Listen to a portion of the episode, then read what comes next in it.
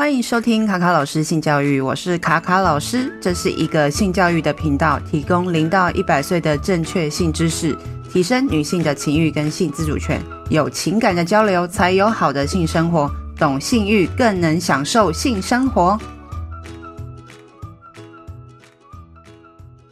八月二十八号晚上，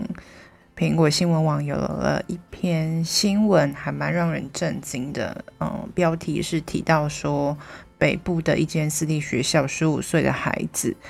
呃，被性霸凌，问说可以二 K 半吗？结果发现是要问他说两千块可以帮他做呃半套的口交服务。然后这个新闻的事件里面有提到说，这个孩子呢，就是。这个女学生在班上有一个男同学想要追求她，然后呢被拒绝了。在今年三月的时候，某一次的晚自习，在尿急之下，她要跑去上厕所，然后刚好被那位男同学尾随，然后那个男同学还找了一个他的朋友一起。他上完厕所之后出来，就发现到这个同学居然闯入，然后还叫他朋友在门口把风，逼那个女同学说：“你现在要跟我做爱，或是口交，二选一。”当下就是女同学非常的害怕，不敢呼救，然后无奈之下只好选择了帮这个男同学口交。然后他花了不到两分钟得逞之后，其实他的朋友也想要这样，也想要尝试。刚好遇到那晚自习的上课钟响，所以他朋友就刚好就只能放弃了。那离开了之后，小明还威胁他说：“以后随传随到，如果不继续这样做的话，你就知道。”然后，因为这女同学心生畏惧，不敢声张，也不敢跟老师说。平常就尽量去避开跟男同学的碰面，有交流的机会，并且不断就是拒绝他所提出的要求。结果过了一段时间之后，其他的男同学遇到这个学生的时候，都会暗示他说可以二 K 半嘛，或是传讯息给他。那这个女同学就是深受了这个身心的折磨跟。这种性讯息的霸凌，然后呃非常的痛苦。刚好因为今年就是因为疫情的关系，后来就在家上学嘛。然后他的妈妈就发觉到他女儿有时候会看那个手机讯息的时候，就是脸色看起来很奇怪。然后在他的妈妈的关心之下，女儿终于就是坦诚，也崩溃去谈这件事情，然后。才知道说他被性侵也被霸凌的这个过程，然后看到这个事件真的是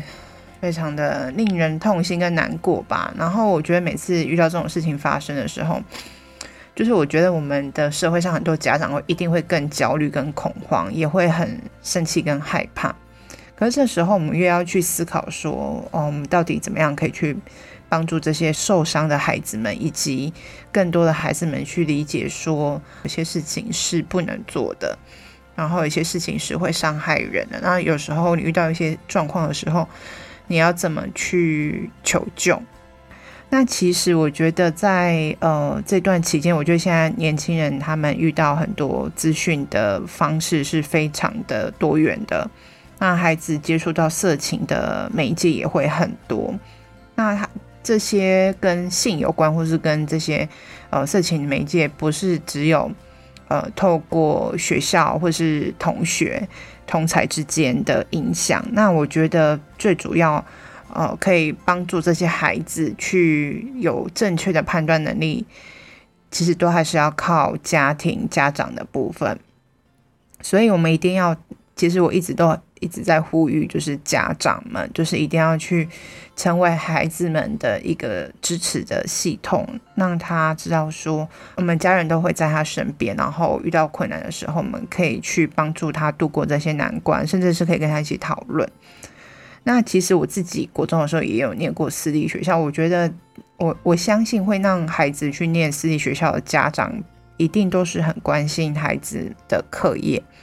也很注重孩子的呃很多的生活作息，因为毕竟私立学校一定会管得非常的严格。可是，在性教育这部分一定是比较缺少的。我也是希望说，家长不是只有看到孩子呃在学业方面的重心而已，就是还有其他部分也是要让孩子在这个阶段能够呃去了解自己呃关于呃性方面的知识，然后甚至是说有一些判断能力，知道说有些事情是这样做会对别人造成伤害的，或者是说遇到状况的时候，我们该怎么样去面对这样的情境。呃，甚至在呃国小、国中，我们就会遇到很多人追求嘛。那如果有人追求我们，我们拒绝他，他恼羞成怒，我们该怎么跟这些呃有情绪的同学能够呃相处？或者说这些被拒绝的人，他其实也要去学习这种被拒绝的伤，就是这种受伤的过程要怎么去克服？那我觉得呃，在这个事件当中，有几个我想要。跟大家聊聊为什么，呃，会有总是会有学生做出霸凌或是暴力的事件，无论说这跟性有没有关系，其实我觉得像言语的霸凌啊、排挤等等的，都应该要受到重视。呃，会想要做出伤害对方孩子的人，孩子一定是知道说这件事情是不对的，但是他为什么还是要去做呢？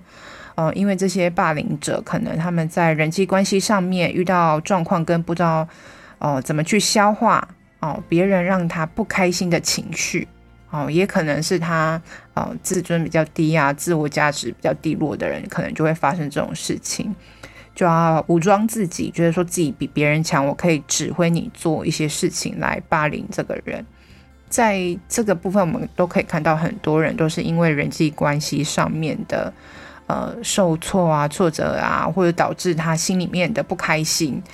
可能就是俗称的台语就更小灯小气，所以他就会变成去伤害别人。那这些事情其实我们在生活当中常常会遇到这些状况，例如说我们在新闻当中看到一些车祸案件的时候，有些人、呃、可能不小心有一些擦撞啊，然后对方可能就很生气，就从后车厢拿出一些呃伤害人的武器等等的。那我觉得这些都是呃情绪管理啊，或者说在人际方面是有问题的人，他们才会有这些。行为举止，所以其实有时候我觉得家长不是只有关心孩子的课业啊，关于这些跟人际上面的互动的这些事情，其实也要跟孩子们去聊聊，然后去关心孩子的这方面的呃。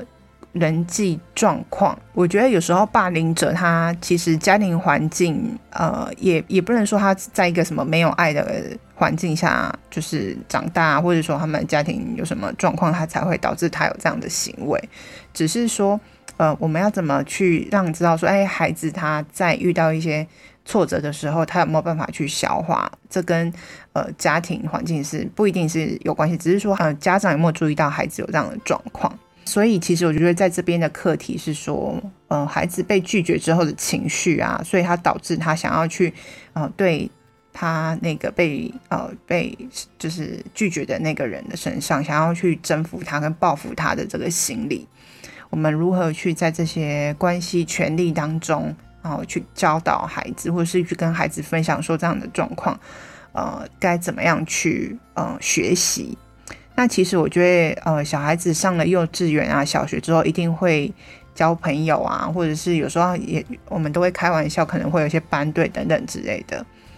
那我们都会喜欢，呃，我们都一定很喜欢在班上是受欢迎的、被喜欢的。然后我讲什么话，我的同学都很喜欢听，然后同学们很喜欢跟我一起玩。觉得在这个被喜欢的当中，一定是在建立我的自信心嘛。那如果说，如果有一天就是朋友哦哦吵架了，那我们要跟孩子去聊说，哎，他如果关心他在学校的状况，如果跟朋友吵架，那他们要怎么和好？啊，或者是有些同学拒绝他，对他讲了一些话的时候，我相信感受是不好的。那我们要去讨论说，哦，这个感受不好的感觉是什么？我们要去聊这个情绪的部分。那为什么我们不喜欢被讨厌呢？那我们也可以去探讨说，如果对方不愿意，我们还要勉强对方吗？那如果你是对方，你被勉强，你会有什么感觉？那做朋友应该是怎么样呢？不是所有的朋友都会在一起一辈子，有时候就是啊、呃，自然而然就没有玩在一起了。然后，可是我们还会再交别的新的朋友嘛？然后，朋友的定义是什么啊？我们会彼此帮助啊，会有共同的兴趣话题。朋友会吵架，但是我们不会一定会。不不一定会逼对方改变嘛，因为我们会去尊重对方，想知道对方的感受，可能然后有时候会妥协啊，然后透过沟通的方式去更了解彼此。那爱情的定义又是什么？哦，那可能就是比朋友再好一点，然后但是会有一些呃互相吸引。心动的感觉，会一直想要跟对方讲话，关心对方的生活跟心情，甚至会想要跟对方抱抱啊、牵手啊等等之类的。未来大一点的时候，也许会想要跟他啊、接吻啊，发生性关系，去多聊一些这方面的事情。聊了这些事情之后，我觉得不一定是，我觉得家长可能就会很担心说，啊，讲了这个，他会不会去尝试啊等等的。因为我觉得我们跟孩子讲很多的资讯的时候，他越了解说怎么一回事。我们必须跟他讲一些就是正确的观念，啊，就是例如说这件事情是必须承认之后才会想要做的，并不是现在才做。像爸爸妈妈也是成人之后才做这件事情啊，等等之类的。那也可以提到说，如果你跟某个人告白了，但是对方没有跟你一样的感受，没关系，但以后还会有其他人出现，然后对你有兴趣，你也很喜欢他，这时候家长也可以分享自己的爱情故事，不可能。嗯，也不能说不可能，就是你可以聊聊说，哎，其实我的第一个男朋友或第一个女朋友也不是现在的爸爸妈妈，是我们啊，我们之前也有跟别人交往过，那后来终于遇到一个喜欢我，然后欣赏我的人，然后我们可以彼此尊重跟沟通的人，然后更要去跟孩子们去聊说，呃，什么是健康的关系，什么是不健康的关系，会强迫你的关系就是不健康的。无论是友情跟爱情，你都不会有不舒服的感受，所以这部分也要跟孩子们去聊。那在这个事件当中，还有第二个想要跟大家聊的是，为什么每次受害者都不敢求救，被人家威胁之后就不敢拒绝，或是不敢求救？那个情境下，为什么我们会这么的不知道怎么去反应呢？我觉得这件事情就是，我觉得家长也不要太挫折或担心，因为我觉得。很多家长就会说啊，我要教孩子如何保护自己啊，然后遇到事情的时候要跟信任的大人去求救这件事情的，这个教学非常的多，绘本也讲了很多。可是我觉得恐惧跟焦虑会让我们失去很多的判断啊，因为这些怕被霸凌的人，其实他们呃，其实他们很担心被父母责骂，然后也怕被霸凌者更剧烈的或是更恐怖的，就是。欺负的状况又会再回到他身上，所以我们应该是要去跟孩子们聊说，万一如果遇到这种状况，你很恐惧、你很害怕的时候，我们要去讲说，这都会有正常的这个感觉，但是。如果你很恐惧、很害怕，而没有去求救的话，那可能事情会变得更糟，怎么样等等之类的。那我们可以从平常很多事情或情境当中去练习，或者说我们生活当中可能发生了哪些事情，然后跟他讲说，因为其实我们自己呃以生活上例子来跟家长聊这件事情哈。例如说我们呃呃有在开车的人都知道嘛，那你开乱开车，然后突然间有一个人骑着摩托车蛇行，然后开到你前面，然后转过来对你骂脏话。然后呢，然后就很凶狠嘛，因为他超，就是你也不知道自己发生什么事，然后突然他就超你的车，然后在你前面狂骂一堆脏话什么之类的，那你当下就会，而且是女生，大部分女生都遇到这种状况都会很恐惧嘛，因为不知道对方到底要干嘛，然后又一直骂脏话，又很凶，然后万一他又把车，好，就是前面停车的中柱放下来，然后走过来，然后可能又从车上拿了什么家伙之类的。我相信那时候我也会很害怕跟恐惧，可是毕竟我们是在车子里面的时候，可能当下我们还如果第一次遇到的话，可能就会比较不知所措。如果年年龄比较长，遇到比较多，你就会知道啊，我要拿出手机来赶快报警等等之类。但是在当下在车上，你还是会很害怕、很担心，因为毕竟对方一直在用呃很恶毒的恐吓的语言在威胁你。那我觉得我们就是要站在这个立场去跟去想象说，如果是自己的孩子发生这种事情的时候，我相信他也是很害怕的。我们要去跟孩子们讨论说，我们在遇到这种状况的时候，其实每个人都是会害怕跟担心，这是非常正常的。但是这些人会越来越凶狠，所以我们应该如何去呃消化这些情绪，然后赶快做出下一步动作，去做好一个决定，说，哎，我该怎么做？好，那发生这些事情也不是你的错，你没有做错事情，但是你还是会觉得就是很恐怖、很害怕、很担心是不是我做错了。我觉得我我们人都会有这样的心理，而是我们要去如何帮助孩子训练说，哎呀，这件事情不是你的错，我们要站出来，哦，做点什么啊，以免说，哎，他以后也会去欺负别人啊。其实你是帮助更多人，要有这个想法给孩子。那每个人都会有恐惧，那我们就是我们家人都会帮助你，就是你可以求救帮助这些孩子们。那另外一个部分，因为其实我觉得性如果在家里面原本是不谈的东西的话，而且或者是加上平常家长会讲说啊，女生不能随便就是跟别人交往啊，或是隐私部位不能触碰啊，禁止谈恋爱，禁止性行为，很多的。一些禁止的行为，或是恐吓的这种恐惧的语言，让孩子们知道说，啊，这件事情本来就是很很负面的事情的。当这些孩子这些事情发生在孩子身上的时候，其实他又会更害怕，恐惧加上恐惧就更恐惧。好，所以当他这些事情发生的时候，他会不敢讲，其实是有很多种恐惧在里面的，被责骂啦，哦，就是被别人威胁，有时可能有一些生命的危险啊，安全的问题啊。然后一方面又觉得说，啊，性的这个部分，其实我们从小到大，可能家长给他的一些观念都是都是一些很压迫、很负面的，然后他就会更恐惧。那第三个呢，就是很多家长就会想说，到底我们要给孩子什么样的性教育，才能够在遇到这些，呃，就是在青春期的时候，哦、这些孩子还没有建立完整的心智发展，还有人际关系跟性教育的知识的时候，到底他们可以怎么样？哦，有办法变一个好孩子呢？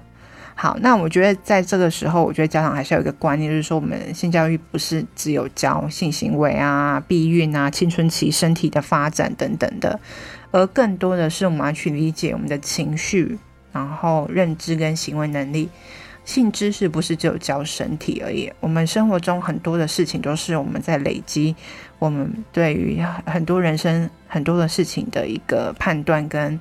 呃，思考。那性霸凌事件或是暴力的事件发生的时候，大家都是非常恐惧跟害怕的。即使教了孩子这么多关于保护自己的事情呢，为什么孩子无法做出相应的行为？哈，那我觉得就是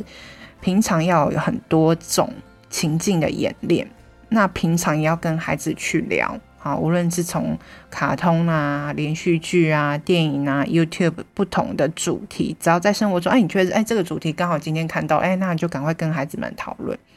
那讨论的面向有几个是非常重要的基础。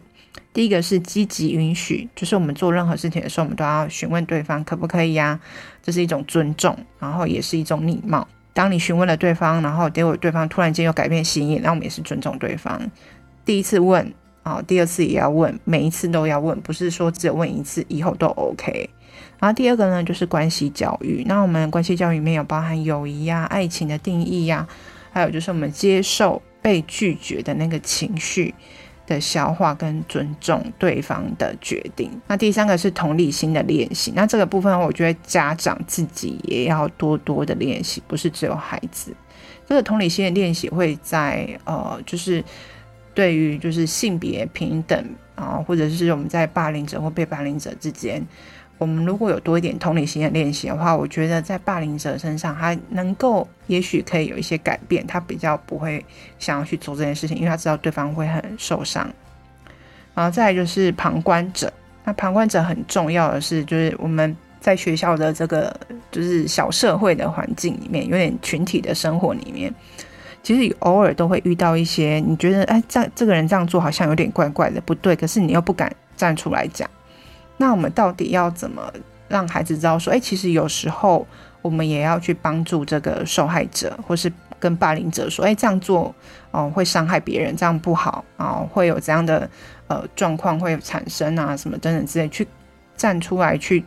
站出来，有点像正义使者吧。如果让小朋友去好理解，就有点像一个正义使者站出来，然后去，嗯、让对方知道说，哎，这样的霸凌行为是不 OK 的。那你当一个人站出来讲说，也许其他人看到有人愿意站出来讲说，也会站出来声援，或者说，哎，呃，让大家知道说，哎，其实这样子是不对的。然后站出来讲之后，我觉得好像会让这个啊、霸凌的事件就是减少。那我觉得要让孩子知道，说伤害人或是逼逼迫别人做不愿意的事情是呃不好的。好，这件事情一定要让孩子知道，就是允许积极允许这件事情。然后再就是，如果会伤害到对方的健康安全的时候，都有可能会涉及跟法律有关的惩罚。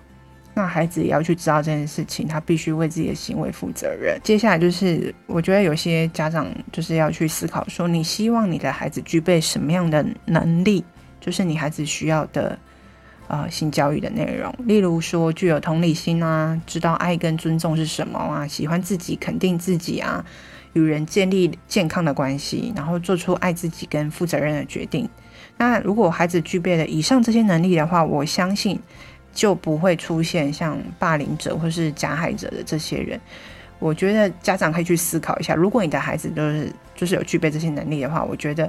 我觉得这社会会变得更好，而不是说每次事情发生的时候，我们都一直在教孩子保护自己。其实不是要教保护自己，而是要教孩子知道说要具备什么样的能力，去去面对这个世界上不同的关系，让自己变得更健康，让自己变得更好。我觉得这就是减少跟避免哦这些犯罪事件。呃，这些不幸的事情不断的发生的最好的办法了。我觉得惩罚、法律啊、责骂、禁止都没办法帮助孩子更好。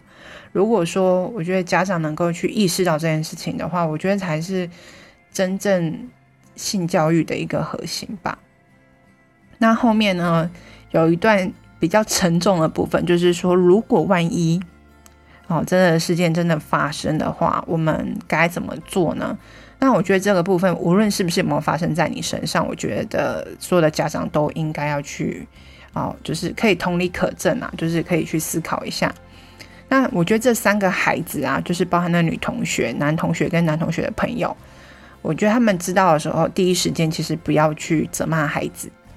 啊，那先听听他们的心声，他们可能那时候会有一些哦推卸责任的谎话啊，或是一些充满情绪的话，愤怒啊、生气、羞耻，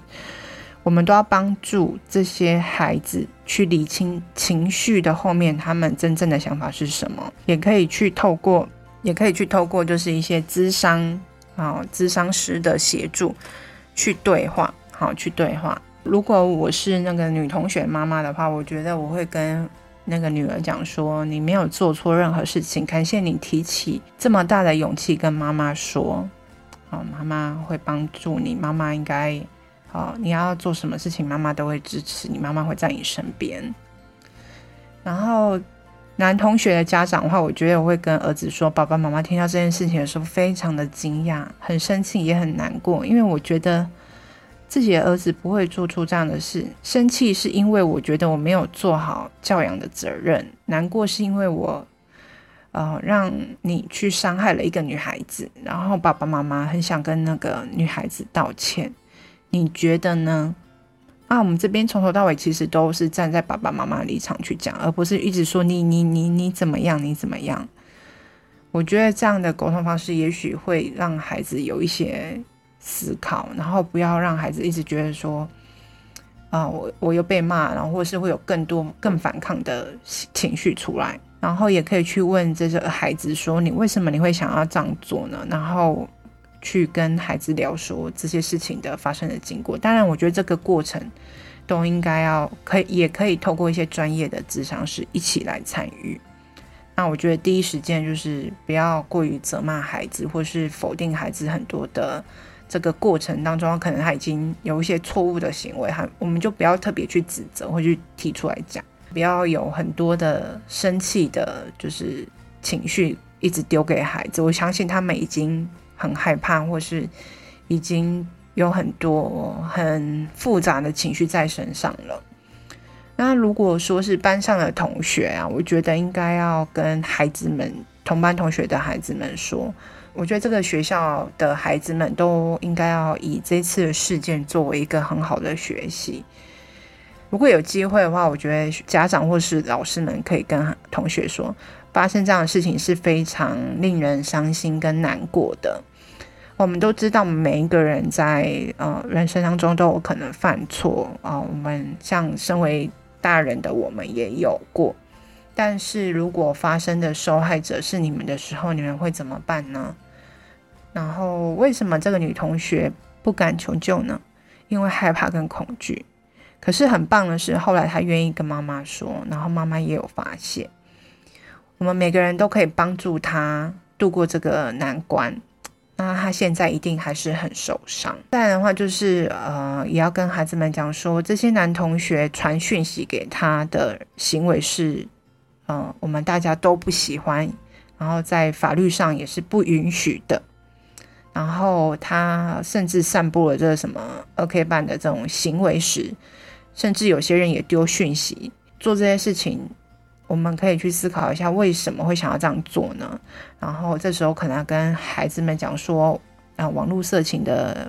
的定义啊，还有这些霸凌的事件啊，可能会为有涉及什么样的法律啊等等之类的，去跟孩子们聊，但是也要多一点同理心的练习，跟旁观者的练习。让孩子们去理解这样的事情，不是就这个事件。未来我们可能有类似其他的事件发生的时候，我们都可以去做出正确的判断。如果我们把时间倒回的话，如果听到有男同学这样做的话，我们可以做什么？当已经教了孩子关于同理心了，啊，旁观者了，我们会怎么去采取更好的行为呢？可以跟孩子们一起去思考，说我们可以怎么做更好。那我觉得这些都是很好的，呃，学习。虽然说这些案例听起来都非常的，呃，可能让人很难过，但是我觉得都是一个很好的机会去跟孩子们聊。我觉得家长就一定要把握各种的机会去跟孩子们讲说，哦，可能如果这个事件发生啊，我觉得该会怎么样啊？如果是妈妈发现的话。哦，就是我觉得我应该会很崩溃吧，等等之类的。我觉得可以跟孩子们去多去聊这样类似的事件。那即使我觉得我们大家都不会希望这样的事情发生在我们的孩子身上，但是我觉得我们一定要去聊这件事情，让这些事情不会再发生。